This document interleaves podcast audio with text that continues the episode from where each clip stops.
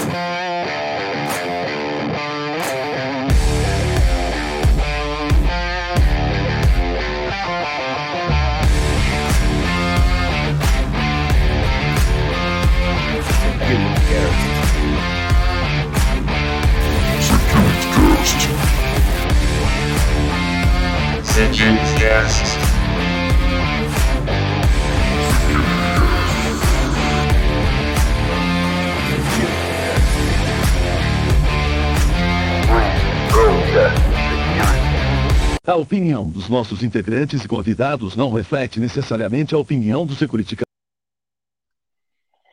Fala galerinha, boa noite. Sejam todos bem-vindos a mais um Security Cast e hoje, né, trazendo um tema aí de certa relevância para o momento atual que está se tornando aí mais, cada vez mais comum a vinda a discussão do voltar para o trabalho presencial ou ficar no home office, né?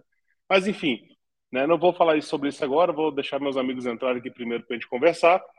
Para quem não me conhece, meu nome é Alcion Júnior, né? E vou aqui contribuir com o pessoal aqui, com outros especialistas em segurança da informação também sobre o assunto. Vou chamar aqui pela ordem, então, pela ordem, Gilberto Sodré. Bem-vindo aí, boa noite, cara. Valeu, pessoal. Boa noite, meu amigo Alcion. Boa noite, meu amigo Lamelas e Gustavo Martinelli, que vão chegar daqui a pouquinho aqui. Meu nome é Gilberto Sudré, sou perito em computação forense, especialista em segurança da informação. Estamos aqui com um tema né, que move corações, mentes, almas e muito mais. Né? Volta para o presencial né, ou ficamos no home office. Vamos aí bater uma discussão bastante legal hoje. Noite participe aí, mande mensagem para a gente aí pelos canais, aí pelo, pelo uh, Facebook ou pelo YouTube ou mesmo pelo LinkedIn. Boa, boa, Sudré, beleza. Boa noite, então, meu amigo Paulo Lamela. Chega junto aí também. E aí, senhor, boa noite, boa noite, senhor, boa noite, Gilberto Sodré, boa noite a todos que nos assistem e que irão nos ouvir ou assistir futuramente.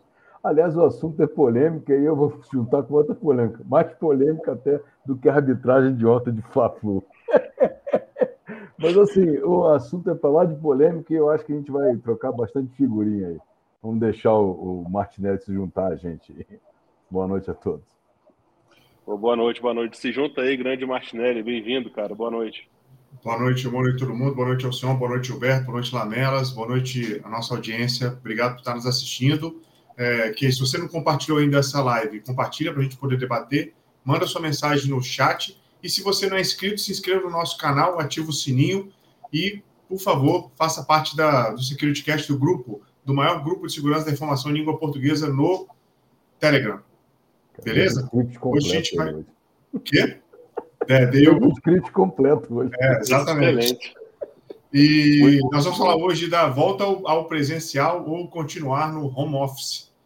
Né? E, e, uma questão inicialmente polêmica, deu até uma polêmica no próprio grupo aqui do Security Cast, e aí a gente resolveu trazer como tema também para poder debater aqui com vocês. Lembre-se de, por favor, o Elton já deu boa noite aqui, Elton, boa noite, de participar no chat com a gente, tá bom? Vamos lá, pessoal. Vai lá, o senhor. Boa, boa. Antes da gente continuar aqui, tá? Só fazer o um pequeno anúncio aqui do nosso Security Cash, para quem quiser se tornar um Security Cash member. Né, você vai ter acesso ali a algumas entrevistas e alguns materiais que a gente está divulgando no nosso canal do YouTube. Então a gente já teve algumas entrevistas ali já e deve sair mais uma no forno esses dias para agora. Então quem quiser se tornar membro e nos apoiar, tá? Com esse valor mensal aí de R$ 4,99, a gente está mantendo esse valor, vai ficar mantendo por um tempo para que vocês possam ir se inscrevendo e apoiando o nosso canal aqui no Security Cast. Então já agradecemos de antemão aí aos vários membros, já estamos com mais de 12 membros, bem legal isso, a galera está apoiando o nosso projeto e é assim que a gente convive, né, e sobrevive aqui com vocês para trazer cada vez mais conteúdo bacana. Bom, sem muita delonga, né? Não vamos falar muito sobre isso aqui. Já agradecendo a todo mundo que está nos assistindo aqui ao vivo nesse momento, né? Então tragam suas dúvidas aqui, a gente vai levantar aqui no chat como sempre, tá? Mas antes de partir para o assunto, oficialmente, vamos então para o nosso primeiro grande bloco aí, que é o resumão da quinzena da área de segurança. Dessa vez, sem hijack de notícia, né? Dessa Isso, vez, eu ia falar, vamos... todo mundo preparado para o hijack de notícia. Novo ataque na praça. E, para evitar isso, deixarei a minha por último, tá? Só para não haver mais comentários e piadinhas no grupo. Já vou deixar falado logo aqui. Então, a primeira notícia aqui, quem mandou É, eu vou ler aqui, não, não lembro aqui agora a ordem, mas hackers acham difícil que a IA substitua a criatividade humana. Isso que que mesmo. Eu, eu que puxei essa notícia aí, porque na realidade é o seguinte: eles foram fazendo uma fotografia, esses caras aí da Bug Crowd, tá? É, que é uma plataforma de segurança cibernética, os caras fizeram uma pesquisa e aí eles, na realidade, eles quase fizeram um mapeamento aí de atividade de hack, né? Do, do quem, quem são, né? Quem deixam de ser. E aí é, é bacana dessa pesquisa, porque é o seguinte: eles tiraram, eles tiraram, inclusive, fizeram um, um censo, né? Da, dos hackers em atividade hoje. Né? Bem interessante. Mas eles falaram aqui o seguinte, né? Que quando questionado sobre inteligência artificial generativa, né? É, a, a, maioria da galera né, falou que usa para automatizar tarefas, praticamente 50% do público da pesquisa, é, quase nessa faixa aí para analisar dados, é, 36% para identificar vulnerabilidade e 35% usa o IA para validar descoberta, né, nova vulnerabilidade e conduzir reconhecimento. Tá? Então, assim, bem interessante. E o cara vem falando que é o seguinte, né? A maioria dos hackers da geração Z, com idade entre 18 e 24 anos, que foram entrevistados, né? Geração Millennium também, e mais a galera aí de. e mais um pouquinho da galera acima de 45 anos. Né? E eles falaram que é bem interessante é o seguinte: a, ma a maioria dos hacks não hackeia, tá? em tempo integral, calma, deixa eu beber água. E tratam hack como um trabalho de meio período. Eu achei bacana essa, essa essa, essa fotografia, porque é o seguinte, né? É, apenas 29% desse público-alvo aí descreveu o hack como sua profissão em tempo integral. E também teve uma fotografia das motivações do hacking ético, né? seja para desenvolvimento pessoal, na casa dos 30%, ganho financeiro, outros que é mais a galera envolvida em bug bounty, aí, né? É, 25%, 14 na empolgação. E uma outra fotografia, que é uma discussão que a gente vai trazer aqui para o futuro, que é o seguinte, né? E essa daqui eu achei bem interessante, eu, eu vou até ler para não é, ficar errando nos valores. Né? Então, é o seguinte, que a maioria deles é, utiliza um hack para desenvolvimento de carreira, né? e disseram que não divulgam vulnerabilidades, 52% não divulgam as vulnerabilidades. E o interessante que eu falei é o seguinte: a maioria deles é autodidata. Tá? A maioria deles é autodidata e poucos fizeram cursos né, de, voltados especificamente para hack. Né? A maioria vem de autodidatismo e pesquisa. Mas não foi nenhum curso daquele de aprenda a ser hack, 26 não. horas, não? Isso, não, não, não. Eu Só para saber. O seguinte. É, não. Pô, você fala isso agora? né? De então, 0 assim, a 100 em uma semana. Isso, é. Aqui, ó. Embora mais da metade dos entrevistados tenham se formado na faculdade, 54%, vou ler o parágrafo inteiro. 14 concluídos a pós-graduação, apenas 24% aprenderam a hackear por meio de cursos acadêmicos ou profissionais. A maioria dos hackers, 71%, foi autodidata, com a maioria aprendendo a hackear por meio de recursos online, enquanto outros aprenderam por tentativa e erro, 40%, ou amigos e mentores, 34%. Né? E nenhum deles aí saiu do hacker hackeia. Né? Então era isso daí que eu ia trazer essa pesquisa aí para vocês aí, como notícia. Pô, que bom, bicho. Eu vi um curso aqui do Hackeando a NASA com HTML, nem vou me escrever mais aqui. Ah, tá. Tá jóia. É, é, assim, mas é uma coisa interessante, né? Porque a gente pensando no nome hacker, acho que a gente já discutiu bastante, até falou disso, uhum. e, dando, e já aproveitando, dando boa noite para a galera que está chegando. É, o que eu entendo é que o, na terminologia hacker é meio que isso, né? O cara que, a pessoa, né, no caso, que vai lá e tem interesse em ser autodidata, buscar informação, estudar. Né? Então vem muito disso o conceito da palavra hacker. Não sei qual é o nome que efetivamente se dá ali, o hacker, né? Não achei ali um conceito, mas é, é bem isso, né? Sem trazer o pejorativo aí que talvez a televisão tenha colocado. É. Infelizmente, Isso. o nome hacker a sociedade adotou como o cara do mal, mas na verdade ele não é o cara do é. mal. Na verdade, o hacker é o cara que conhece profundamente de um certo assunto E aí você tem hacker da medicina, hacker do direito, hacker da engenharia, hacker de tudo quanto é lugar. Seria um cara que conhece profundamente um certo assunto. O cara que é o, teoricamente, seria o cara do mal, é o cracker, né? o criminal hacker. Esse, mas, infelizmente, a sociedade adotou né, como o nome, né, a pecha de o cara do mal é o hacker. Infelizmente, é, e assim, não adianta mais mudar agora. Assim, é, não, não, isso aí já pegou. Mas, assim, de maneira geral, o hacker é o cara que olha para uma situação e tem uma solução diferente do padrão. Isso. Entendeu? Então, assim, além de ter conhecimento, ele consegue olhar para a situação ou para determinada falha e, assim, determinado software, ele descobriu uma falha porque ele olha de uma maneira diferente, né? Ele consegue ter uma percepção diferente, né? E o cara estuda determinadas coisas. Essa era a minha notícia de hoje para tocar essa discussão. Vamos lá. Vai. Boa, boa, a excelente. Próxima, acho, que é o, acho que é o do Gilberto, né? A próxima, do Gilberto. A próxima é do Gilberto, exatamente. É. Né, é... O erro humano é a principal causa de violações de dados na nuvem. Fale um pouquinho sobre isso aí para a gente, Gilberto. Então, essa, essa é uma coisa que a gente desconfiava, né? Ou seja, basicamente, acho que uma, o termo parece que não é novidade para ninguém. A gente sabe que o erro humano é uma questão crítica no, na segurança da informação, mas agora a gente tem números. Né? Eu achei legal da pesquisa que a gente tem números né, nesse caso. Então, a pesquisa fala que uma, duas em cada cinco empresas, ou seja, 39%, sofreram alguma violação de dados no ambiente de nuvem em 2022. Então, a pesquisa foi de 2022 né, para isso. Um aumento de 4% em relação ao ano, ano de 2021, nesse caso.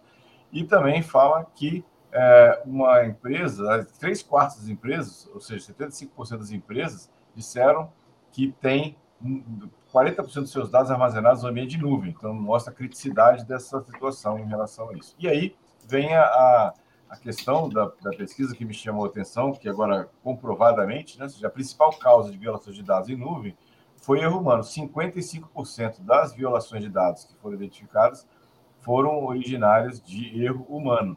O que no segundo colocado, de, segundo o relatório né, de falhas de, dessa situação, foi vulnerabilidades, com 21%. Então, ou seja, mais do dobro né, da, da, da exploração de vulnerabilidade foi erro humano na, na, como causa de é, violação de dados, vazamento de dados, coisa parecida nesse caso relação a isso. E o grande foco, né, segundo a pesquisa também, é a, o serviço de nuvem Service as a Service, né, o, Software as, a Service, né, ou seja, 41% dessa, dessa situação, desse ataque, né, veio é, em relação a, a, serviços de software as a service na questão. Então, essa é uma, uma, uma coisa, coisa, que a gente já sempre tem, sempre tem como desconfiança e fala, né, normalmente no dia a dia, que o grande problema é, são as pessoas, que a, a falha são das pessoas, mas no fim das contas acaba que agora tem uma, um número né, para a gente se basear, ou seja, mais de 50% dos ataques foram baseados, foram causados né, por falha humana, e o segundo colocado, muito longe, 21%, foi de vulnerabilidades. Então, está preocupado em vulnerabilidades e, na verdade, o importante é você, muitas vezes, mais efetivo você treinar, capacitar, conscientizar os colaboradores em relação a esse tipo de, de ataque, né, para isso. É, eu, eu, tenho uma teoria sobre isso aí, essa má configuração, inclusive do serviço SaaS, né? É, porque, assim, é o modelo compartilhado que a nuvem usa, entendeu? o modelo compartilhado de segurança. Muita gente não entende isso, não entende esse modelo de segurança e aí acha que a nuvem vai resolver tudo, mas o cara não faz uma gestão de acesso. Ah, o que ele tinha na gestão de acesso on-premise, ele tem que ter na nuvem também. Quem acessa, quem tem recurso, quem faz, como é que ele compartilha as coisas na nuvem? Aí o pessoal fala, não, não está na nuvem, a segurança é a Amazon, GCP, ou Azure que vai me, me passar essa, essa, essa segurança. Eu só tenho que usar o software, porque é software as a service, e o cara esquece de outras configurações. Não só no SaaS, né? Mas no PaaS e no IAC também, o cara também é, tem que uhum. definir corretamente ali aquela matriz de, de, de acesso. É, e puxando até um pouquinho assim, eu acho, na minha visão, ainda que cloud é um pouco mais complexa do que um Primes quando se, se fala de gestão de identidade e acesso, dada a questão das classes, né, dada a questão de não é somente dar acesso ao, ao acesso X no, no enfim, Kubernetes ou máquina virtual, é muito mais além disso. E não existe essa terceirização da segurança, né? Essa terceirização uhum. você tem que trazer junto para a nuvem. A nuvem é bem esse ponto aí. Tem até uma mensagem aqui, né, Sodré, falando inclusive Isso. no que toca aí o que você trouxe, né? Então, já que vou trazer para você a pergunta, já que foram erros humanos, né, os, os senhores acreditam que a IA consiga nos dar a mãozinha na segurança? É, talvez, se você é, olhar pelo lado de identificação das tentativas de ataque. Agora, se você não conscientizar corretamente as pessoas, a gente vai continuar tendo o mesmo tipo de problema. Até porque as abordagens, né, muitas vezes, essas pessoas não são feitas digitalmente, são feitas até de forma pessoal ou, ou de uma forma que não passa diretamente por algum tipo de mecanismo de identificação de ataques. Pode ser que melhore, mas não resolve. Eu, eu acho que talvez na execução de checklists automatizadas. Ela é, vai apontar alguma falha e o cara tem que corrigir, mas assim. Isso. Mas a abordagem da pessoa mesmo não vai passar por, não, pela IA. Então, não. e aí não vai resolver.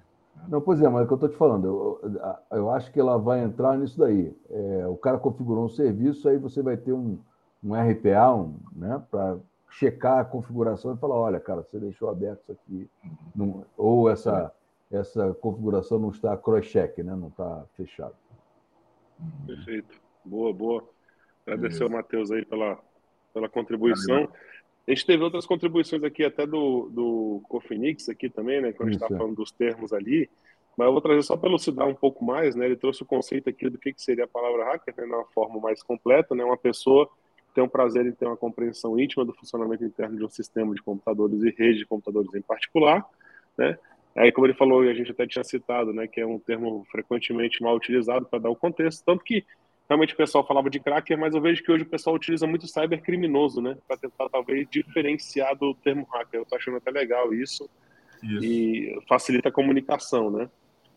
É, e, e, fechando ali o assunto na questão de estudo, etc., né, os melhores que eu conheci sequer terminaram o ensino superior, eles empreenderam modelos de negócio alternativo e seguem lutando na batalha contra as drogas. As... Ah, tá. Contra as drogas, desculpa, eu não estou conseguindo ler, mas enfim.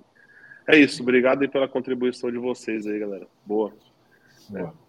Essa então... parada do, do, do termo, cara, é legal, assim, tem um documentário que fala do Cult of the Dead Call, que é o grupo de ativismo mais antigo que a gente tem.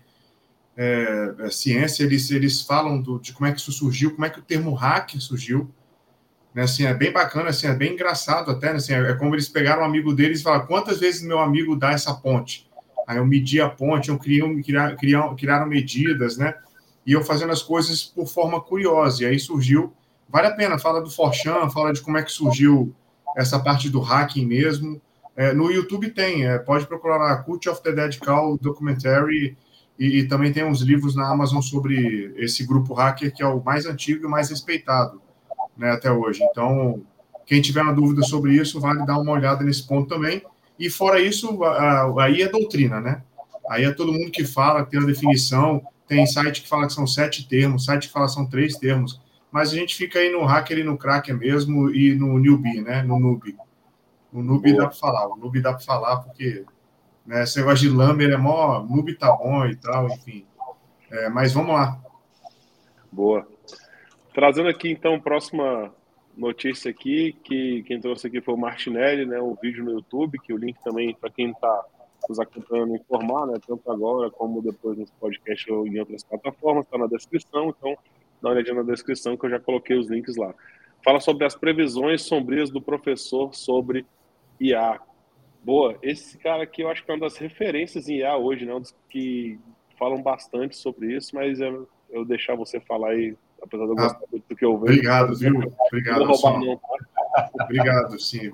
Por um momento eu achei que você fosse já na minha notícia até te agradecer no final, mas olha só, na verdade o Gary Marcos, ele é um professor chamado de alarmista, né? Ele é um dos caras que desenvolve IA também, estuda o tema, e ele fez previsões em 2022 que já aconteceram em 2023. E a primeira delas foi a primeira morte por inteligência artificial, que foi um cara na Bélgica que ele se suicidou por um chatbot, a, o Elisa, em que ele conversava diariamente, a esposa até tinha um problema de relacionamento com ele, que vivia conversando. Para quem não, não, não lembra Salvo engano, Elisa é um chatbot de 1970, já utilizava a inteligência artificial, né, e relançaram ele agora, ou pelo menos um homônimo né? A Elisa, desculpa, né? Assim, lançaram ela e, e ele conversava só.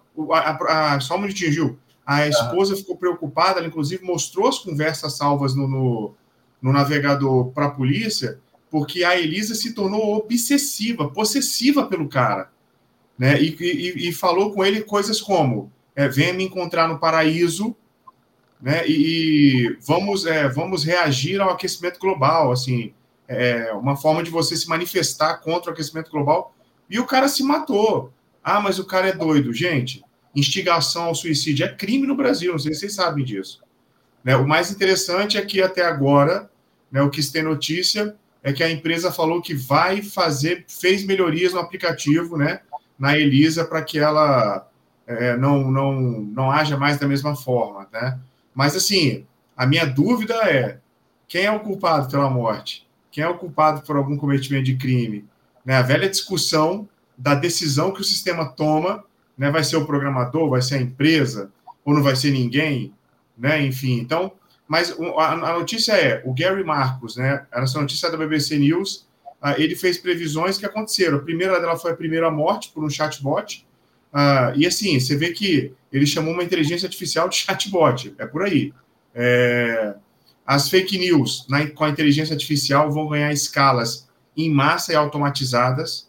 Isso já está acontecendo. Ele fala inevitavelmente da ameaça às democracias do mundo, né, por conta de manipulação mesmo de informação. E a terceira foi o que o Lamelas falou na, na no, no, encontro passado sobre a é, tem, tem, temperatura, né, o Lamelas? Temperature, né? Isso, do, é, é, temperatura, porque fala a terceira previsão dele é que as inteligências artificiais iriam alucinar. Né? E uma inteligência artificial, ela, ela chegou, pediram para a inteligência montar uma lista de pessoas que estavam envolvidas com escândalo sexual, assim. E, e, aí ela saiu listando um monte de gente que não estava envolvido, mas inclusive gerou sites falsos, como se fosse a CNN dando a notícia, e, e jogou. Quer dizer, a pessoa tem uma vida, né? A pessoa tem uma reputação, e de uma hora para outra ela pode se ver assim, usando o termo, né, cancelado na internet, porque o IA alucinou. Né? Isso é um risco real que ele falou, né? E ele fez um, uma ressalva, falando que Chat GPT, Bard, outras, né, não são necessariamente inteligências. Ele chamou essas inteligências de, um papa, de papagaios ultra tecnológicos, né, porque eles se baseiam naquilo que já aprenderam. Né, em, em grosso modo, você não ensina português para ela falar português. Ela vê como a gente fala e começa a interagir com base em padrões de fala. Né? Então, na verdade, é um, mais um repetidor do que uma inteligência. E aí ele fala que da importância da regulação pelos governos, é uma coisa que ele fala que vai ter que acontecer, dando exemplo do setor aéreo, né, que, que não tinha regulação nenhuma, caía avião, nem era investigado às vezes. Ele falou da importância de como a regulação do setor aéreo melhorou né, o setor e, e que a regulação por estados ela deve, deve acontecer e também a penalização. Ele fala que tem que acontecer pena, é, deve haver pena para é, questões envolvendo inteligência artificial. Isso é um bom debate jurídico e eu tenho um outro, puxando esse gancho, eu tenho outro vídeo do Fábio Akita para indicar para vocês, que é Entendendo como o chat GPT funciona. Esse vídeo dele tem uma hora e 30 minutos. Quem conhece o Fábio Akita já sabe, mas o Fábio Akita é um cara que ele não desperdiça um minuto do seu tempo. Então, assim, vale muito ver, porque tem inclusive é, chats inteligências artificiais que você faz para rodar standalone offline na sua máquina com 90% de assertividade comparado ao chat GPT. Né? Então tem bastante coisa aí para a gente pesquisar no tema, né? Isso. É, não, é, é porque é, na realidade é baseado em LLM, né? É, Large Lingual Model. Isso. E aí é o seguinte, ele funcionamento básico assim, bem rápido é é, trabalha com chunks, com quadro e, e, por junção de, de índices tá? e de aproximação de conteúdo. Por isso que é muito boa para fazer sumarização de PDF, essas coisas todas, porque ele lê ali e faz a sum, sum, superposição e sumarização dos termos. Né? Mas é bem que você falou, ele é o que está escrito ali. Mas aí deixa o Alcion, o Alcion vai entrar nesse assunto aí do chat GPT da notícia dele. Isso, boa, boa. E, e, e TikTokers. Boa. Só trazendo aqui também uma boa noite aqui para a galera, né? O nosso amigo aí já mandou um recado, né? O Bem Maluco mandou Sidão, seu fofinho, para variar, ele sempre tem que estar aqui com a gente. Obrigado por estar aqui junto. Linux Man está aqui com a gente também, Isso. né? Boa. né, o Mr. Tony, como sempre, também, estão junto com, com, contribuindo sempre com a gente também. Obrigado aí, galera, quem está no chat aí com, conosco. Bom, então vou para a última notícia aqui, né? A minha notícia, né? Dessa vez sem fazer um hijacking de ninguém. É sobre a nova ferramenta, tá? Nova ferramenta de IA que permite né, que cybercriminosos consigam fazer ataques de modo mais sofisticado. A gente já tinha comentado que isso era possível, era capaz há uns três security casts atrás, né, quando a gente falou de inteligência artificial, e houve né, não lançamento de uma ferramenta, né, porque isso aí ela, tá, ela aconteceu em alguns fóruns, está na Dark Web, tá chamada de Worm GPT. Então, esse Worm GPT, o que, que ele faz? É, Para deixar claro aqui, ele é uma inteligência artificial generativa, tá? IA generativa, e ela atua da seguinte forma: ela cria modelos né, de textos de e-mail para facilitar os ataques de spear phishing, né, que são phishings direcionados a pessoas que você tem interesse de realmente é, ludibriar ali, né, mandar um phishing para que aquela pessoa caia. Então não são aqueles phishings que a gente está acostumado de que já vê direto recebendo aqui, né? Você tem um pacote na DHL, você tem né, recebeu um pacote no correio tal. Ela faz um, um phishing direcionado para que essa pessoa. Então ele cria um modelo baseado no modelo de uma empresa, né? Se for para um ataque em uma empresa, ou se for um ataque de uma empresa tipo dos correios para você e de outras instituições, e ele consegue trazer, tá? Então, é, já está havendo então alguma coisa utilizada. Ele utilizou, né? É, como eu falei, ele utiliza a criação desses modelos que fazem o direcionamento do ataque e facilita para quem quer realmente é, subtrair as informações ali dessa, dessas pessoas que estão tá atacando. Então, é uma ferramenta poderosa realmente nas mãos de quem quiser utilizar mas eu não consegui achar, tá? Eu tentei procurar aqui o código dela, alguma coisa, não achei, tá? Então não sei se está tão simples assim, eu tenho que dar uma... novamente, eu não fiz um, uma análise profunda, até porque essa matéria é de hoje mesmo, se não me engano é de hoje, né? É da Hack eu... News, é. É, é não, do dia 15, tá? Mas eu não tive tempo não, só vi hoje, né? Tá aí na nossa descrição também.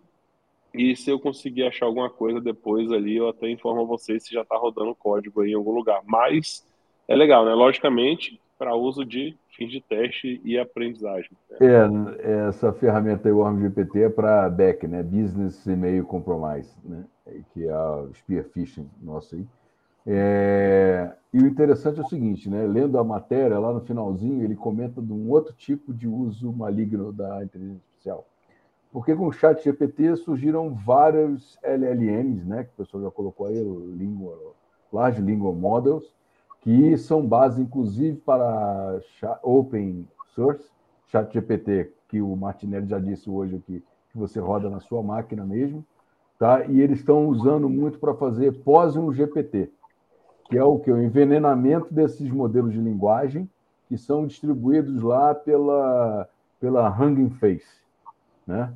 Então tem lá vários modelos que você pode colocar lá, inclusive surgiu aí o Orca, Falcon, né? E chat GPT-J agora também, que é com 6 bilhões aí, é um chat GPT mais restrito, mas que nem o Martinelli falou, eles são bem eficazes. Quando você usa e, e, e configura direitinho lá, eles são bem eficazes naquilo ali que faz, e são bem similar. Embora o chat GPT tenha 115 bilhões, né? eles tratam com 6 bilhões aí, mas funciona bem direitinho. Mas esse é um ataque novo também, que é o. Você pode, se não tomar cuidado, pegar é, um modelo de linguagem desse envenenado, que inclusive já vem com backdoor e, e junto. Entendeu? Boa, é, exatamente. Né? Já deixa ali a isca para a pessoa uhum. né, que estiver utilizando, né, já servir até como uma porta de entrada. Mas, Lamelas, rapidinho, senhor, é só, é, você me puxou uma dúvida aqui. Será que teria como, porque você usa o Deep Learning, Machine Learning, tudo isso nessas partes da implementação, Será que se eu, pelo NPM lá, desenvolvendo lá em Python, baixando os pacotes, não daria para vir um, uma, uma biblioteca com um malware ou alguma coisa para alterar a, a, a compilação, até vem, até vem. Aí nós vamos entrar no caso aquele do WordPress, que não é conferido pelo WordPress, então assim, não é confiável, o do Joomla, né? O Julian tinha as extensões, quando o cara baixava a extensão dessa experimental, baixava com qualquer coisa. É a mesma coisa com a biblioteca do Python. Tem lá a galera do Python que faz a curadoria e aí pô, você baixa ali das, referências, né? Do próprio repositório. Se você fizer mágica do GitHub, aí começa a dar problema. Mas não vamos muito longe, não. Não vai no WordPress, não. A própria biblioteca do Python, algum tempo atrás, tinha a biblioteca do Python é, comprometida. Uma... Ah. Tem um pacote é... do Linux aí que estava dando ruim, que é o NPM, pô. Sim, então, não, é... não, não precisa ser de A, não. É. Até, até, bibliotecas conhecidas aí de, de tratamento de dados, de, de, de data science, que tinha, que estava comprometida da origem. Então, é vários, tá? O, Isso o... acontece até hoje. Vários pacotes direto são caem, sim, né? Direto sim. caem, porque realmente passa pela essa curadoria que eu nem, nem sei se é realmente a curadoria para esse tipo de teste, tá? Nem sei se tem mesmo, mas que direto cai porque realmente tem alguma coisa ali de, de algum tipo de malware embutido para realmente roubo de dados, tá? O tempo todo tem isso. É, o, o Ian colocou um negócio bem interessante ali, o Ian Teixeira né, ele já viu gente usando o Auto GPT. Né? Então, assim, só para não trocar o assunto aqui, o, GP, Auto GPT é um. Você configura para ele é, alimentar o GPT e, e, ele mesmo ficar fazendo perguntas e sair um resultado. Né? Eu já testei esse troço aí, isso é muito viagem, mano. Entendeu? É, é, é, muita viagem, você tem que dar cinco comandos só. Aí você vai aumentando ali. E se deixar no automático, ele dá reject no teu shell. Porque ele fica ali, você não fica com o shell de novo. Boa. É, até o Júlio falou aqui também de uma possibilidade, né? Utilizando ali o, o Orm GPT, né? Do uhum. Chain Attack que acaba acontecendo, né? Quando você encadeia ali. Realmente, boa. Boa. Beleza. Galerinha, para a gente já entrando no assunto da noite, então, né? Vamos polemizar. Agora que, que a gente vai ver aqui sobre o, os assuntos. Então, o nosso tema, né? Então, nosso tema é a questão: retorno ao presencial ou consolidação do home office? Por que, que a gente escolheu esse tema? É, tá vendo várias discussões, né? A gente está vendo várias empresas com esses movimentos, tá? E por qual que eu falo dos movimentos? Ou de ir para o full home office, ou consolidar o home office, ou ir para o presencial, tá? Ou até estudos ali de uma terceira via, né? Que seria um meio híbrido, não chegar nem no presencial full, nem, nem para o full home office também. É, o que acontece? Eu acho que, trazendo ali para o início da discussão, é lógico que a gente vai ter vantagens e desvantagens de cada um. Eu acho que vale a gente passar um pouco por isso, né? porque eu vi alguns estudos, inclusive, essa semana, que trazem é, o, um, uma das grandes desvantagens do, home, do full home office, por exemplo, que é você acabar perdendo um quê da parte da emoção trata, no tratamento das pessoas. Então, você perde aquele carisma, você perde a emoção, né? Até na, na, forma de você enviar suas mensagens quando você vai muito para async, tá? Você perde muito também quando fala da questão de times, quando você não faz, obviamente, ali os team buildings para fazer a aproximação das equipes. Você perde também essa, essa é, como é que eu posso falar aqui, mas a forma de interação melhor do seu time, né, em assuntos ali quando a gente vai falar de integração. Então, tem muitos benefícios, né, tem muitas vantagens, tem muitas desvantagens, tanto dos três modelos e isso cabe muito mais à empresa, talvez, é, falar disso. Mas eu vou já soltar aqui, né, é, trazendo ali falar, puxar com o Sudré, né, Sudré inicialmente, né, é, o que, que você vê, talvez, de vantagens e desvantagens da gente falar um pouquinho do presencial, só falando do full presencial antes da gente entrar nisso? É, o presencial, obviamente, que você comentou, tem a, a vantagem de você ter a interação das pessoas, né, de você ter aquele contato. E muitas vezes no, no famoso cafezinho, você troca uma informação, você tem algum tipo de diferença entre as equipes e tal.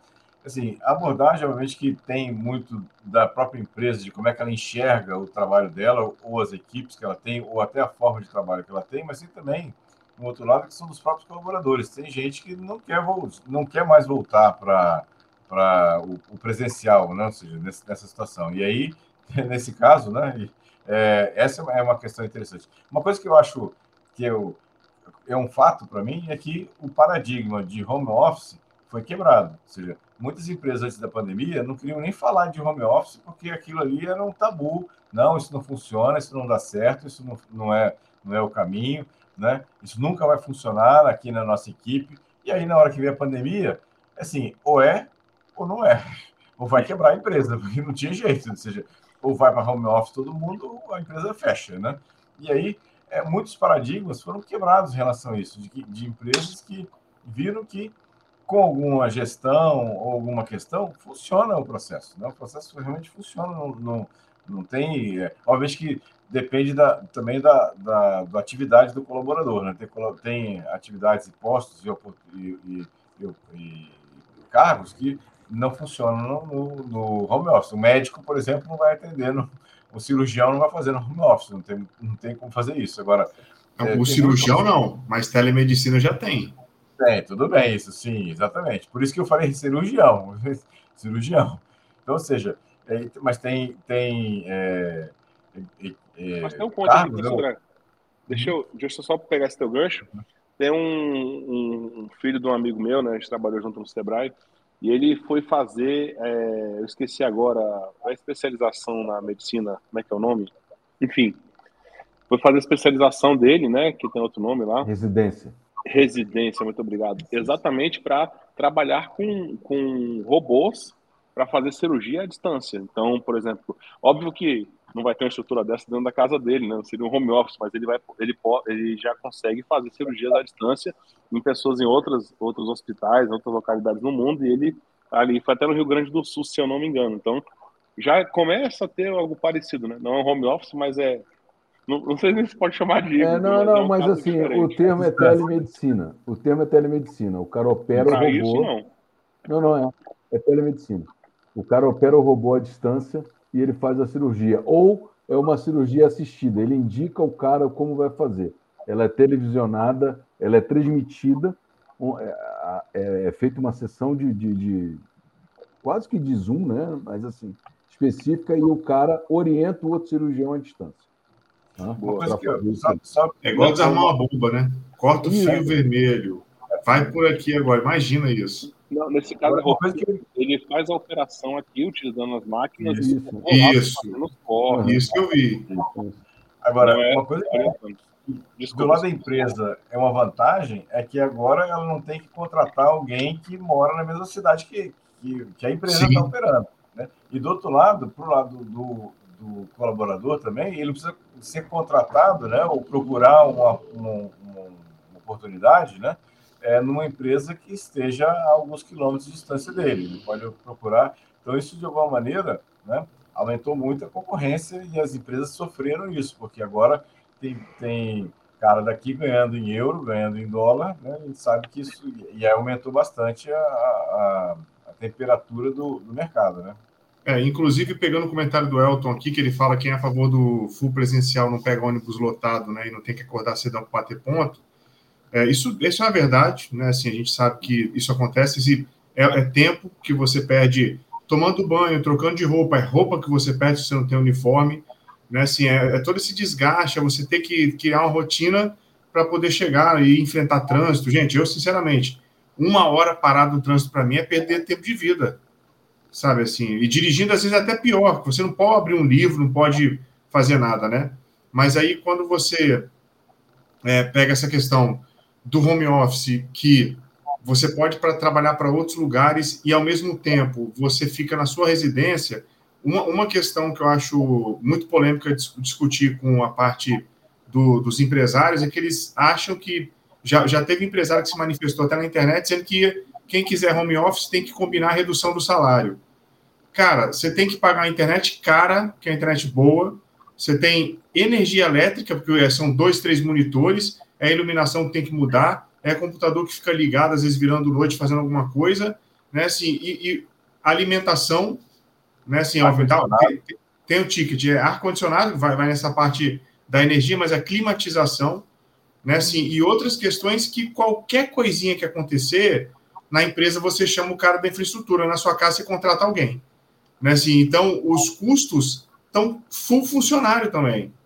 Né? Tem empresas que dão é, o auxílio através de, de, de benefícios, né? aumento o benefício, ó, é, tantos reais aqui no seu ticket para você montar o seu home office. Né?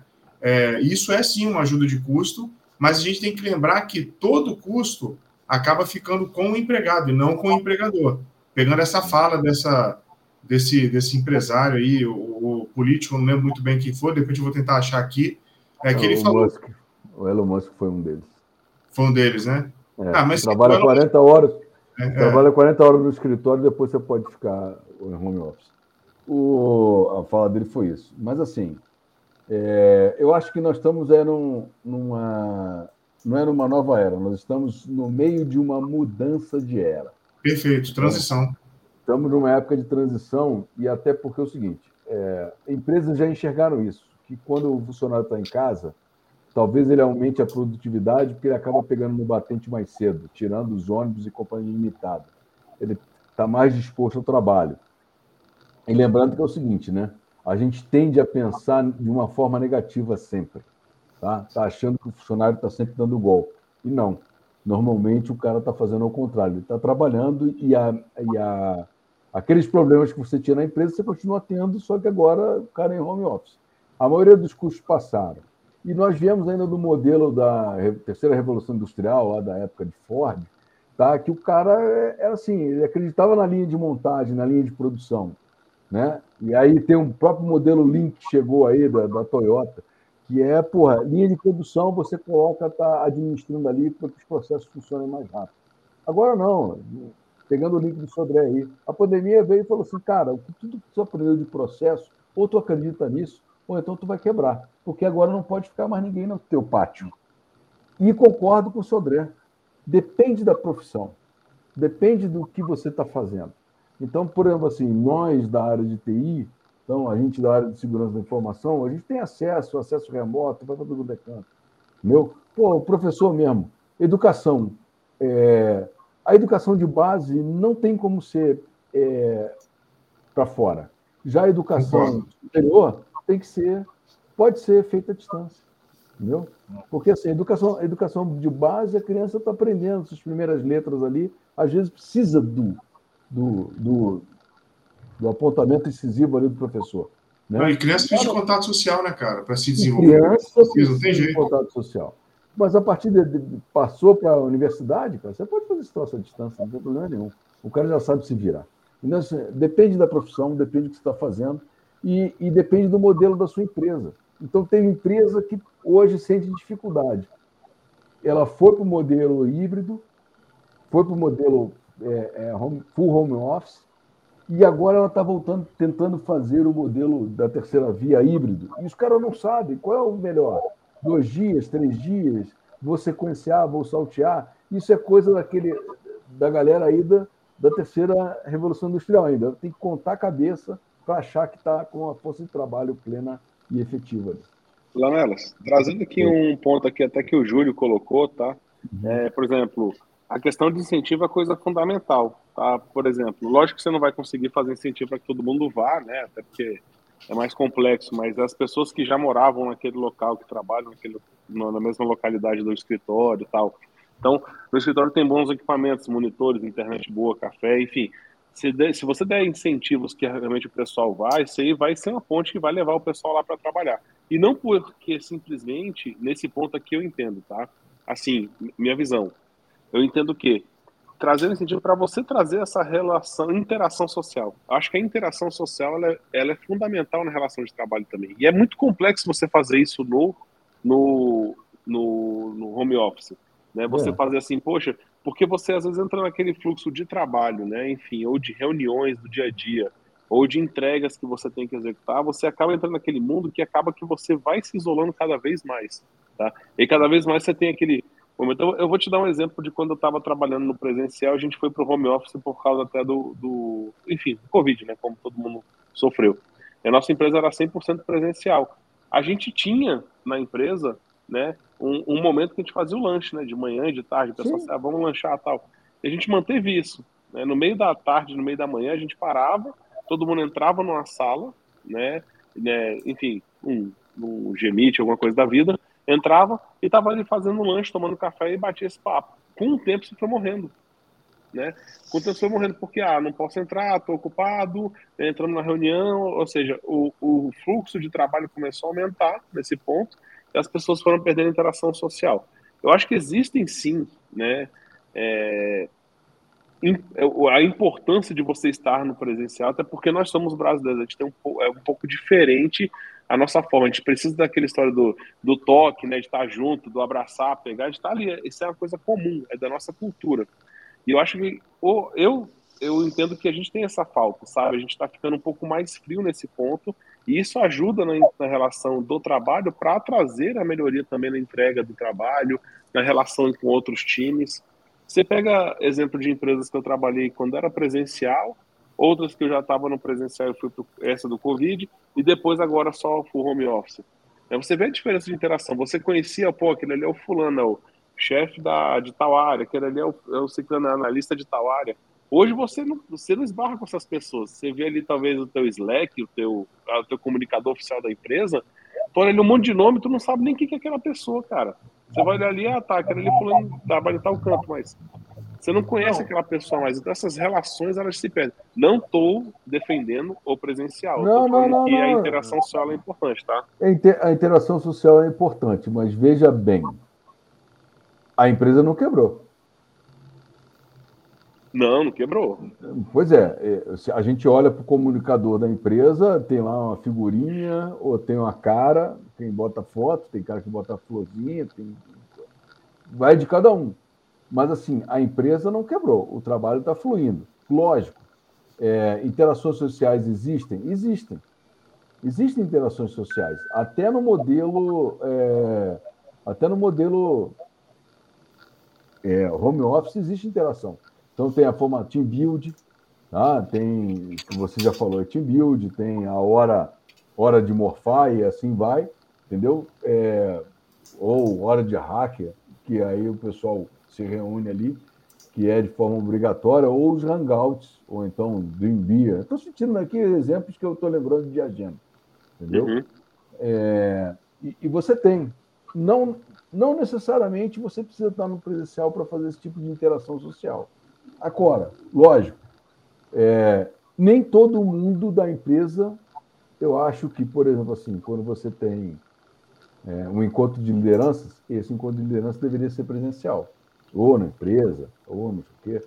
Pelo menos um team build tem que ser dentro da empresa, até para você sentir a empresa, entendeu? Você não vai sair dali amigo de ninguém. Porque é o seguinte, você tem interações sociais no trabalho, elas dão liga, mas também elas dão, geram conflitos. Entendeu? Então, assim, quando você está no home office, você diminui o nível de conflitos dentro da empresa também. Concordo, né? Porque quando você vai responder uma mensagem assim, que né, é bem diferente de você responder no bate-pronto ali uma, uma, uma, discussão eu... até mais acalorada. Você reescreve várias vezes tal. Nisso eu concordo, tá? Assim, eu, e novamente, só que eu acho que essa interação, é, ela é importante, tá? Por isso que eu falo, eu defendo muito o team building, pelo menos duas vezes por ano que é interessante o time se encontrar, né, olhar um no olho do outro, sentar ali, discutir, fazer algumas atividades de integração, conhecer mais profundamente as pessoas, que isso é uma coisa que acontecia no cafezinho, né, no, até no happy hour, eu acho que alguém colocou mais lá em cima, né, eu, eu até, desculpa aí pessoal, não estou colocando muitas mensagens aqui que eu estou passando, mas, pô, eu defendo aqui o, o happy hour presencial somente, tal, é tipo isso, então, é um pouco, é um pouco disso, né, o Júlio e o Elton colocaram, é, porque essas são, são é, parte de relação dentro do trabalho que elas são importantes, sabe? Para o desenvolvimento realmente dessas, desses pares. Uhum.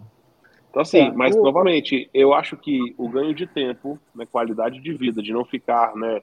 Pô, eu lembro quando eu estava fazendo um trabalho em São Paulo com a empresa lá, enfim, vou falar da empresa terceira chamada Activity, né, as pessoas estavam lá, eu estava próximo do escritório, no, no hotel, eu chegava cedo e as pessoas chegavam em turno pessoas chegavam sete da manhã, nove ou onze, porque eram os horários para a pessoa fugir do trânsito em si, né? Não pegar e, pô, duas horas de trânsito, três horas fácil. Não, é, é fácil. Mas uh, uh, só, só um pouquinho. É porque o Elton colocou um negócio ali que a empresa CNPJ, quer amizade não, quer dinheiro. A empresa quer dinheiro, mas cuidado para não matar a mão que te alimenta. Então é o seguinte, eu, eu tenho que. Não é que eu vou morrer de amores pelo CNPJ, mas é, eu tenho que cuidar da empresa que eu trabalho, porque senão eu estou matando a mão que me alimenta. Então a gente tem que tomar cuidado com essas relações aí, quando a gente monta a relação. Ah, eu vou lá e bato meu ponto e, pronto, calma. Você vai lá, bate seu ponto, trabalha e é uma troca. O cara te dá um salário e você dá o seu trabalho. A gente tem que entender isso. A relação de trabalho com o CNPJ é essa. Uh, tem, do outro lado tem um cara que criou uma empresa, ele está ganhando dinheiro em cima do seu trabalho, mas é uma troca, ele está te dando dinheiro para isso. Agora, uma coisa que eu, eu, eu, noto também é que muitas empresas têm uma resistência e estão tentando voltar ao, ao presencial, porque quando você sai do presencial, ela, ela sempre trabalhou no presencial, então ela tinha um estilo de gerenciamento das pessoas Isso. e projetos. Quando você vai para o remoto, você tem que ter um outro estilo de gerenciamento de pessoas e um outro estilo de gerenciamento de projetos. E isso incomodou muito as empresas. Né? Incomodou muito. E elas não estão preparadas, ou não queriam mudar a sua forma de gerenciamento de projetos, ou não estavam preparadas para isso. Então, isso também faz com que ela, ela quer voltar para a zona de conforto dela, que é a zona de conforto Exatamente. que ela tinha. Então, isso é outra coisa também que tem que ser avaliada. Né? Que, por que as empresas estão querendo agora voltar para o presencial? Porque elas querem voltar para a zona de conforto delas. Isso, mas assim, a cultura pode ser movida para patrocinada, igual a Ana Cristina colocou ali, né? É patrocinado pela empresa ou se der de forma espontânea entre os indivíduos. O problema é, culturalmente, culturalmente, nós somos o país da lei de Gerson. Queremos levar vantagem em tudo. Então é o seguinte, o nosso patrão também é brasileiro. Então é o seguinte, ele tem a imagem do brasileiro. Então o que acontece é o seguinte, ele acha que o cara estando em casa, ou que o Paulo estando trabalhando em casa aqui, ele não ele, ele vai postpone, né? ele vai retardar a execução das atividades dele, ele vai enrolar o máximo que ele pode. Ou então o cara vai me dar o golpe, está no supermercado. Então, assim, é por isso que a, e o modelo não mudou. Como o Sodré falou, o modelo de, de, de, gestão não mudou. A gestão era, não, se o Alcion está aqui na empresa, o Martinelli está aqui e o Gilberto está aqui, ele está trabalhando. Não interessa que eu gaste três horas no café. Mas eu estou lá dentro da empresa. Entendeu? Então, assim, eu estou perdendo o meu dia ou eu estou gastando meu tempo em prol da empresa. Essa é a mentalidade do, da forçação de barra para o trabalho presencial. Não é a gerência por tarefa, não é a gerência por produto, por processo, por teste, né? Que você fala assim, não, o cara tem que fazer determinadas coisas, eu vou mensurar ele pelo aquilo que ele me entrega. Por entregas, né? A gente mede é por processo hoje, não por entregas. Não, não. O Sodré veio aqui, bateu o ponto, sentou, levantou, foi para o do almoço, escreveu três relatórios. O processo. Ah, agora ele está trabalhando. Não, assim, não, ele entregou. Não, entregou a mudança, entregou um produto, entregou uma nova coisa. Não é isso. Não é entrega. É tem uma pergunta é. simples aqui, só para trazer o, o, negócio do pessoal que está aqui junto com a gente assistindo agora, uhum. nesse momento. Coloca no chat aí, quem estiver ouvindo, a gente vai continuar o assunto, mas só quero só saber a temperatura. Se você, se tu, sua, sua empresa falar assim, vou voltar ao presencial, e aí você achasse um, um emprego que fosse home office, com 15 até 15% a menos, você iria para essa outra empresa só para ser home office ou, continu, ou iria para o presencial? Lamela, está gravando, hein? Oi? Está gravando. Eu faria, pô. Tá doido? Cara, cara, não, mas é sério, é papo sério. Assim, eu, eu pensaria, de verdade, eu pensaria, lógico que sim. Porque, Tem muita gente poxa, fazendo essa conta, pessoal. Tem muita gente fazendo essa conta. Muita, muita gente. Bicho, é. olha só. Vamos, vamos, vamos fazer uma conta rápida aqui. É, quanto é que você deixou de gastar de gasolina para ir para o trabalho? Então, senhora, com certeza. Então é o seguinte, é, é, já bateu a conta dos 15%. Você gasta, em média, de 20% a 25% do seu salário para você se locomover ao seu trabalho. Ah, não vem cá, ah, tem vale transporte. Vale transporte, malandro, não, não, não paga o que tu faz. Porque aí você almoça fora. Você não gasta hoje menos de 40 reais para almoçar. Almoçar decente.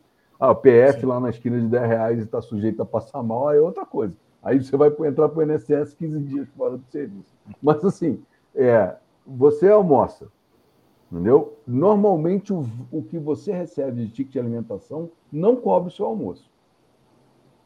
Não cobre. Boa. Você vai para o trabalho e gasta gasolina, malandro. Gasolina está 5,20, dependendo da região que você está morando aí, 5,80 ou 6 reais o litrão da gasolina. Entendeu? Então, assim, olha só as respostas aqui, ó, só para a gente ver a temperatura aqui. Ó. Eu iria uhum. para o home office, né? É, vou onde pagar melhor pelo tempo no fim do mês. Né? Aí você vê aqui outro que fala, mesmo para ganhar é, menos, também iria. Então, assim, o cara que enrola no presencial e trazendo aquele assunto, né? Vai enrolar também vai no home office, isso é normal. Isso o é profissional normal, ruim vai ser profissional ruim em qualquer lugar, não adianta, né? É, ruim no sentido de que não vai entregar, né? É, até nos jornais de Saturno ele vai estar lá fazendo mesmo.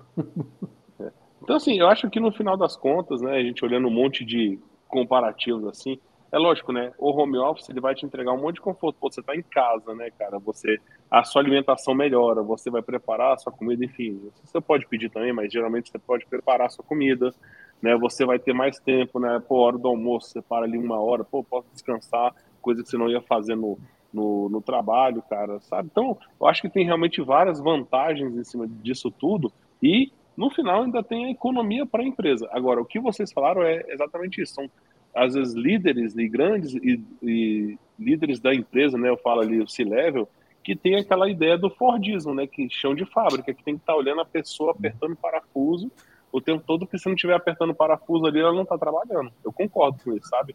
E aí você muda a sua visão de uma visão simplesmente por estar trabalhando pela visão de entrega. Se você pega uma pessoa, isso é uma visão de, isso é uma visão comercial europeia também, sabe? Hoje em dia, as empresas falam, se você chega lá, por exemplo, e tem seu escopo de trabalho limitado, você conversando com pessoas que trabalham para fora, até quem tiver que trabalhar fora pode até falar que isso acontece. Fala assim, ó, você tem que entregar isso aqui, sei lá, um desenvolvimento, você tem que entregar essa feature aqui essa semana. Se você terminar quarta-feira, você não puxa um sprint da frente para começar na quinta, não. E se você fizer isso, teu chefe briga. Fala assim, não, cara, se você terminou em três dias, tá tudo bem. Lógico que ele vai remensurar isso aí, porque talvez está mensurando errado a carga de trabalho mas eles vão achar ruim se você ficar adiantando o trabalho para frente, né? Então, eu acho que esse modelo de trabalho é por entrega desse momento. E as pessoas e as empresas têm que se adequar a trabalhar com entrega, até porque você não precisa estar, tá, lógico, salvo exceções, salvo né, que ah não, tem que estar presencial, né? Por exemplo, portaria, segurança de física, etc. Não tem como. Então, assim, tem que estar ali entregando. Eu acho que sim, né? Eu acho que é, tem como botar isso aí no modelo de baseado em entrega. Se vocês entregavam aquilo, você tem que entregar isso aqui, tá tudo certo. Fala, sobre Foi eu, eu comentei, assim, assim, saiu da zona de conforto. As empresas saíram da zona de conforto e agora estão querendo voltar para a zona de conforto. Só que não tem zona de conforto mais, não é mais a situação. Foi, essa observação do Rogério, eu li aqui, só queria fazer um, também um, uma questão pessoal. Ou seja, meu, meu filho nasceu em 2019, no ano anterior a, a a pandemia. Pandemia. A pandemia, né? Eu consegui acompanhar toda a infância dele até agora, porque eu trabalhei de home office. Eu continuo trabalhando de home office. Eu não sei a questão como professor, né? Mas durante toda a pandemia eu fiquei dando aula de casa. Então, ou seja, eu consegui acompanhar, né? Completamente, coisa que eu não fiz com as minhas outras filhas. Então, ou seja, é, essa foi uma. Se, se, tem algumas coisas que foram vantagens da, da pandemia, para mim foi isso. Claramente foi, foi essa situação. E eu, agora, fala, Pegando a fala aqui rapidinho ao senhor do, do Gustavo Henrique, que ele falou um negócio, é que algumas empresas não mudam para o home office porque eles gostam de ficar controlando o funcionário. É, eu me lembrei do, do artigo 4 da CLT, ele tem uma redação que lembra muito isso. Fala assim: considera-se como serviço efetivo o período em que o empregado esteja à disposição do empregador, aguardando ou executando suas ordens, né, salvo disposição especial expressamente consignada. Ou seja, já vi é, alguns artigos de autores defendendo, falando desse artigo, no sentido que o Lamelas falou: quer ficar à toa? Vai ficar dentro da empresa, mas não vai ficar em casa fazendo outra coisa, entendeu? É, é um sentimento de posse, de propriedade do, do funcionário, digamos assim. E falando um pouco da Ana Cristina aqui, que rapidinho, Lamela, só para comentar que ela falou que o cálculo bruto não é apropriado, eu acho que o exemplo do Gilberto é algo assim, incomensurável, né? Assim, quando você fala de de home office, né? Mas voltando, acho que essa parte do, do, do, do, sentimento de posse, daquela questão assim, olha, não vai ficar em casa, né, Gilberto, cuidando de filho, não vai ficar em casa ajudando, não vai ficar, não, você vai ficar aqui, aqui vai tomar café, vai beber água, vai ficar à toa aqui dentro, entendeu? Gustavo, só me, me, me veja se eu estou enganado, assim, quando o funcionário está a caminho do trabalho, se acontece algum acidente de trabalho, acidente é. também é responsabilidade é. da empresa, não é? São as horas in itinere, sim, são coisa da empresa. Responsabilidade da empresa. É um risco que a empresa também não estaria correndo, né? Porque, concordo, ele, concordo. Não é Se eu escorregar da cama para minha cadeira, não é acidente de trabalho, não? Não, não mais. Porque você trabalha. eu, eu acho que não. Não, é office, é um escritório em casa, então. Pode ser um acidente de trabalho, é diferente. Não é? Entendeu? Um acidente do trabalho. O, o, o, o, o, esse negócio de oito horas, olha só. Eu trabalhei num, num, lugar que, mesmo presencial, o cara tinha dois empregos. Estou mentindo ou não, senhor? Porque tinha cara não. dois empregos. Como o cara fazia, eu não sei, velho. Entendeu? No presencial, porque ele tinha que estar presente aqui e no outro lado. Entendeu? E, e ainda vou na outra direção. O cara trabalhando em duas empresas, entendeu? É, ele tem que ser o cara para dar conta dos dois lugares, mano. Entendeu? Porque é o seguinte, você tem. O que não falta é demanda nos dois lugares aí. Pelo menos na minha área. Ah, Mr. M, conte o seu segredo, Mr. M. É, entendeu? Porque o cara. aí acontece o que aconteceu aqui, ó. Que ele Isso, citou, o né? O, o, cara não estava entregando, trabalhava dois, não estava uhum. oito horas, talvez não estivesse entregando, né? É, podia acontecer isso, não é só simplesmente porque descobriu. Mas existem, tá? Sempre existiu esse, esse, essa história de trabalhar dois, três. Home office, eu tenho certeza que acelerou isso. Hoje tem pessoas que uhum. eu conheço, né, que tem três e chegaram a quatro empregos diferentes. Quatro. Nossa! Né? Não, não, não estou falando que é uma pessoa Desculpa, que estava entregando. Mandei uma. Não sei se é uma pessoa que estava entregando com qualidade, né? E não quero chegar nesse mérito, mas, cara, tem, tem assim. E se os, os, os determinados chefes deixam ele empregado ainda e acham que estão entregando, cara, Brasil, saca? Continua aí, tá tudo certo. Né? Eu só não sei se realmente é, daria para ver que essa pessoa não, não tá entregando com seriedade sim. Pelo menos nas últimas empresas que eu trabalhei, o, o ciclo de reuniões é tão pesado, reunião de entrega, que se você não souber mensurar e puxar também as pessoas do seu trabalho para isso, né? Eu tô me colocando aqui como líder nesse momento, você sabe quando a pessoa não está entregando, sabe? Porque você dá a demanda e você vê. Aí é o lance de uma coisa polêmica que se puxa, que é a produtividade das pessoas. Como é que você vai mensurar a produtividade? Baseado em entrega, né? Por feature, como eu já falei, por código em dev, quando a gente fala de dev, ou simplesmente por. por enfim, tem vários, vários pontos que se pode mensurar, tá? É, que a gente tem esse. que pode ir fazendo essa análise melhor, mas tem que entender né, como a gente pode puxar esses assuntos aí e entender a questão da produtividade do seu empregado ali dentro. Mas, cara, se estiver entregando, Brasil, né, que eu falei. Então, continua aí, tá tudo certo. Boa. Bom, galera, é, assim, vi que o nosso horário, o papo tá muito bom, a gente tá gostando aqui realmente do, do ponto, mas a gente vai puxar aqui o próximo bloco agora, tá? E o próximo bloco nosso da noite aqui é o Dicas de Segurança, né? O Dicas de hoje. Então, novamente, vamos puxar Mas aqui, o seguindo... Alcion, rapidinho, antes da gente prosseguir, a gente precisa, acho que, fechar a janela e concluir um pouco. É, vamos lá, quatro aqui. É, quem prefere home office? Pô, eu não tenho. Todo mundo, né? Cara. Acho que não tem nem, nem que pensar, né? Tá vendo? É, exatamente, aqui, ó, alguns exemplos de produtividade por commit na dele, tá? É, enfim, tem, tem vários, vários pontos que você consegue ver, né? Por, por baseado em entregas, como eu falei. Então, as pessoas têm entregas ali que você sabe que ela está rendendo ou não. Até que você sente, né? Pô, aquela pessoa ficou doente, ela não está entregando. Normal, você sabe, entende, espera, ela vai voltar a performar. Então, assim, é tudo questão de análise de performance e cada empresa vai ter o seu. Mas, fazendo meio que o um resumo disso tudo, né, é muito mais o sentido de, da cultura da empresa e, das, e da alta liderança, né? A alta liderança realmente é, é, o que toca ali como vai ser a cultura, como vai ser, se vai, se vai voltar ao chão de fábrica, se vai ser híbrido, se vai ser remoto. E tem outros incentivos, né? Um só que eu esqueci de citar, só rapidinho. Por exemplo, onde eu estou agora nesse momento, eles, eles liberam dias para você ir, por exemplo, para o um coworking. Então, semanalmente. Então, você pode ir para um coworking trabalhar e, e fazer essa integração com as pessoas de, do estado que você está, porque nem todo mundo está no estado onde é a sede da uhum. empresa. Uhum e a empresa nem todas têm sede em todos os lugares do Brasil. E você pode ali fazer essa socialização, trabalhar, né, bater um papo até a hora do cafezinho. Acho que isso aí também ajuda né, naqueles pontos que a gente comentou ali que seriam ruins em estar somente no, no home office, tá? Boa. Bom, pessoal, então vamos agora então para o nosso bloco de dicas de hoje. Vou puxar aqui primeiramente com Gilberto Sudré. Bom, minha dica de segurança é, na verdade, todo mundo viu aí o lançamento do Threads, né? Ou seja, aquela rede Nossa. social. É o, é o Twitter do Instagram, né? né? Como dizem por aí, né? O Twitter do Instagram. Só que já tem golpe já no Threads, já, né? Então já tem é, alguns é, golpistas publicando informações do Threads, né? Falando que é, se você curtir certas páginas, se você seguir certas páginas, você vai ganhar dinheiro, vai fazer alguma coisa. Então, minha dica de segurança é, na verdade, a, a rede social do Threads virou também uma outra rede social como qualquer outra também, com cheio de golpes também para isso. Então, temos que ficar atentos também a essa situação, que já rapidamente os golpistas se apropriaram dessa nova rede social. Threads está cheio de tretas. É, exatamente. É. Threads está dando tretas. Tá, tá ah, dando já... várias tretas. Mano. É, tá dando várias tretas. Boa. Beleza.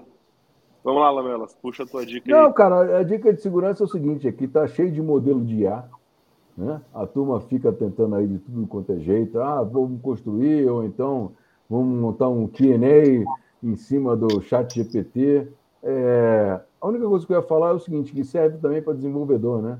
É, pô, antes de baixar um código, até mesmo para o cara de segurança, né? Baixou um código de, de, qualquer lugar que seja, pelo menos dê uma lida no raio do código, né? Para saber o que está sendo feito, o que está acontecendo, e controla a execução para ver se você não está é, se auto envenenando, né? Se está cometendo. Sabotando. Se, se auto-sabotando, né? Então, é, pô, baixou. É, eu acho que às vezes vale a pena quando você parte de algumas bibliotecas, mas dá uma lida para saber, pelo menos na execução daquele código que está acontecendo ali, do que você está baixando e quais os repositórios que você está tirando as coisas. Boa. Boa. Martinelli, o teu Lamelas, ele, ele deu uma dica de segurança no back-end, eu vou falar do front-end agora, porque é, com relação a tudo que a gente está vendo aqui de IA, e eu também a notícia que eu trouxe, é tomar um pouco de cuidado na hora de utilizar a IA, porque essa semana, por exemplo, fui pedir para ela me ajudar numa, numa codificação, coisa simples assim, de planilha de Google Sheets no App Scripts. E ela criou uma lógica muito doida, assim, que eu falei, cara, você está excepcionando, assim, que que... Assim, eu e o chat GPT, eu convencendo a ele de que ele não estava assim, eu uso a inteligência artificial como catapulta, né? Eu peço para ela me dar uma, um insight e vou para frente depois, assim, ela não, não, não, não faz as coisas para mim.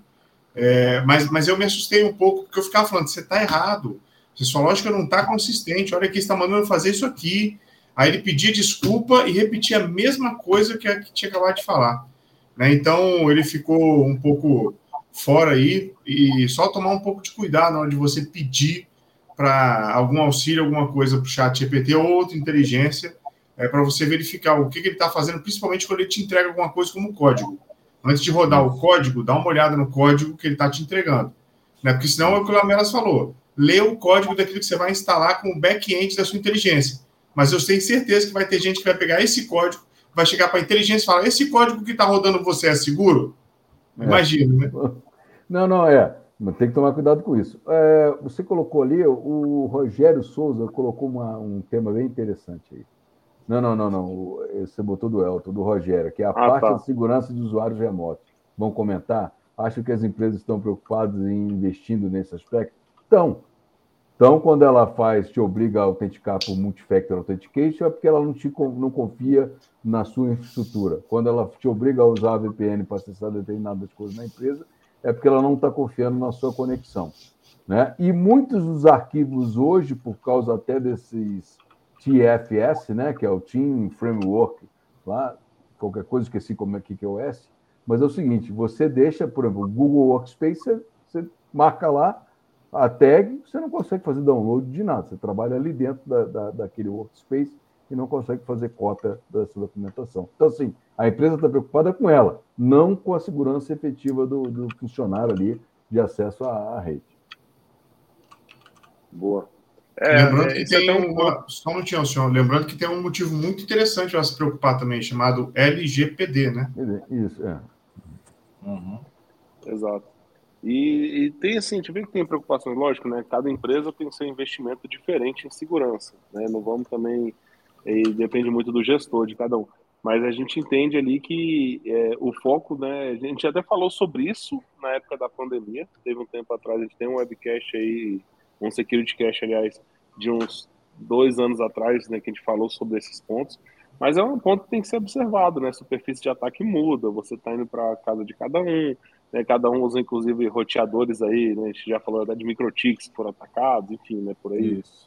por aí vai. Então, são, são cuidados que realmente a empresa tem que ter para evitar o vazamento de dados ali na casa do cliente, tá? Na casa do, do seu funcionário, do seu Obrigado, colaborador. É.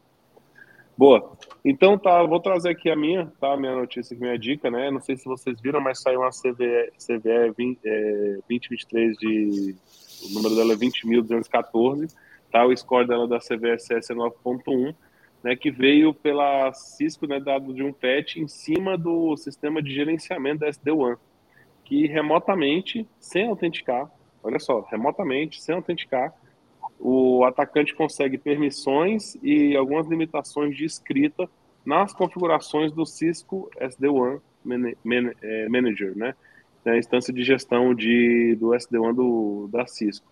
Então, ela realmente é preocupante, tá? E ainda não existe nenhum, nenhum deploy, né? E, o, e conseguiram exploitar e conseguiram comprovar, tá? Eu tenho uma POC disso aí, né? Foi lançada, já deve estar até no, no, no Exploit DB lá, se quem quiser dar uma olhadinha nessa vulnerabilidade.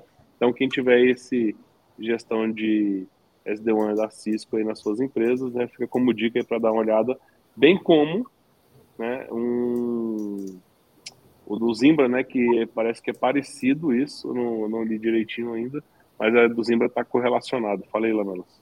É, não, não, é, você falou disso aí, que a Microsoft a Mac e a Apple, né, lançaram dois patches de correção, inclusive para o Safari, né, Safari aí do, da Apple e a Microsoft lançou pacote de correção. Mas eu ia falar um outro troço, cara. Eu esqueci, vai falando aí que eu vou ligar ele aí na hora. Aí.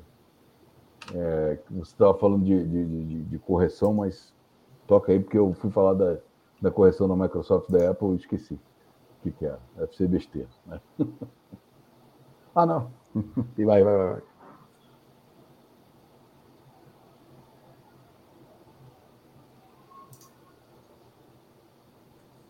Cair aí, gente? Não, não vai. Ah. Não, não, pode, pode tocar aí, né? Que os garotos estão colocando ali da, da, da, da Fortinet. Ali. Ele botou ali da Fortinet OS também, no CBSS aí, 9.8. Não era isso aí, era, era só para fechar. Só lembrei da, da, da, Apple e da Microsoft. Beleza. Boa. Bom, o senhor caiu. O senhor caiu. Caramba.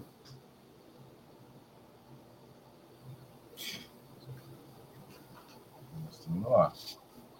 Estamos né? Não, mas essas dicas, essas dicas de, de, de, de, segurança são bem, são bem interessantes. Isso é para a galera colocar. Mas. Essa, vê com ele aí, porque eu acho que ele caiu, cara. Ele caiu? Você vai mas ele cai e corta a nossa conexão aí do Security Cast ou a gente continua funcionando? Não, não, estamos na live ainda. Tá, tá, tá.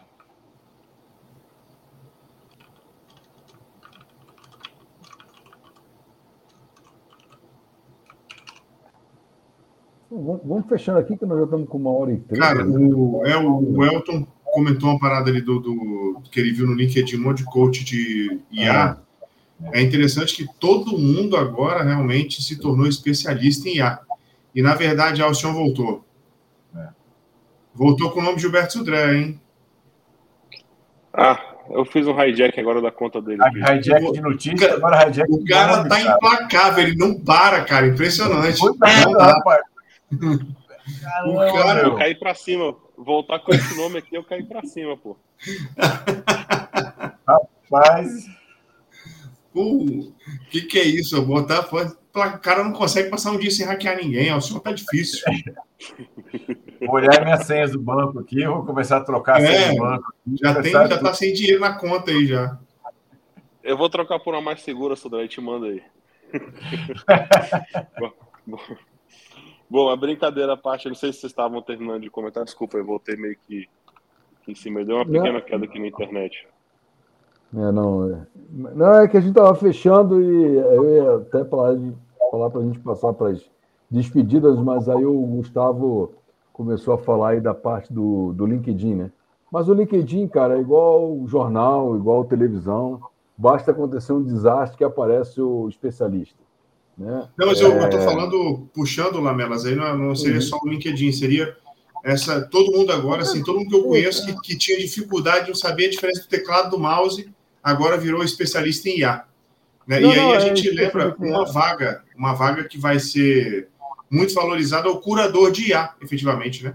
Isso, é, e uma que já estão fazendo força aí, que é o engenheiro de prompt.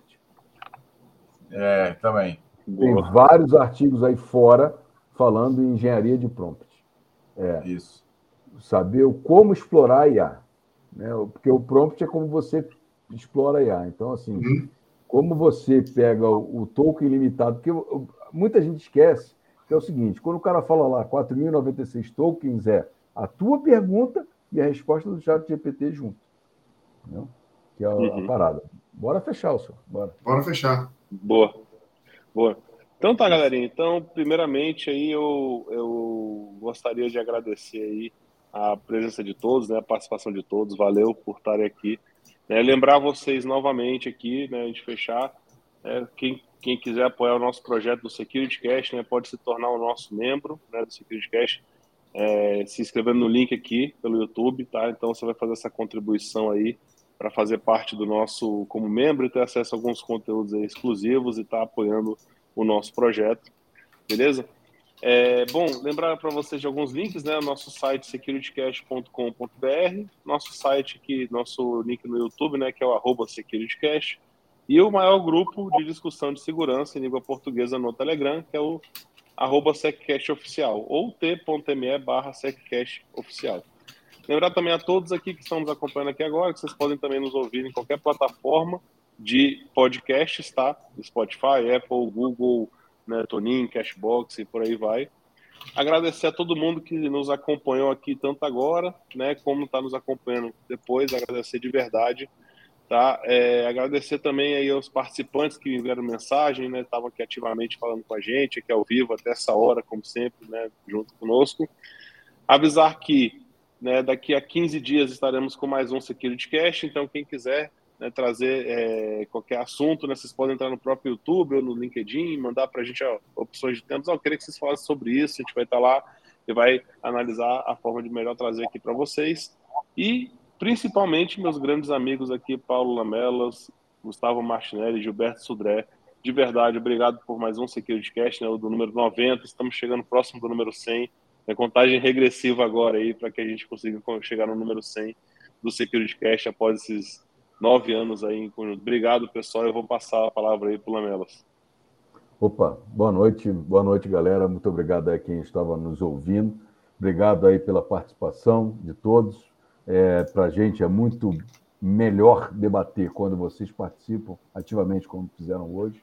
Tá? Agradecer a quem vai nos ouvir depois.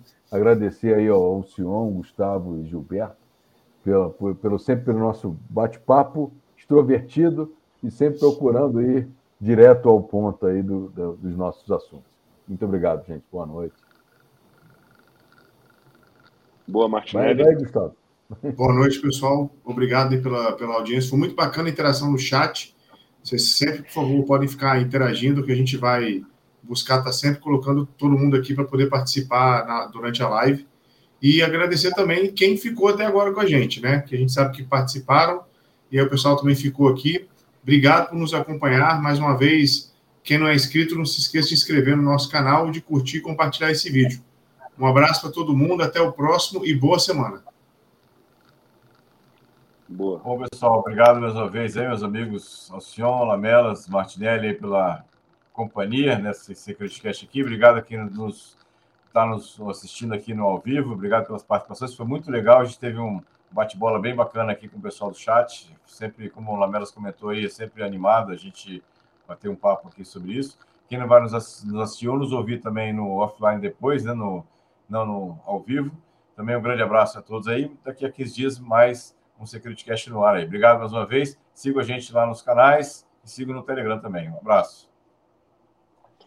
Falou, galera. Abraço. Tchau, tchau. Tchau, pessoal. Falou.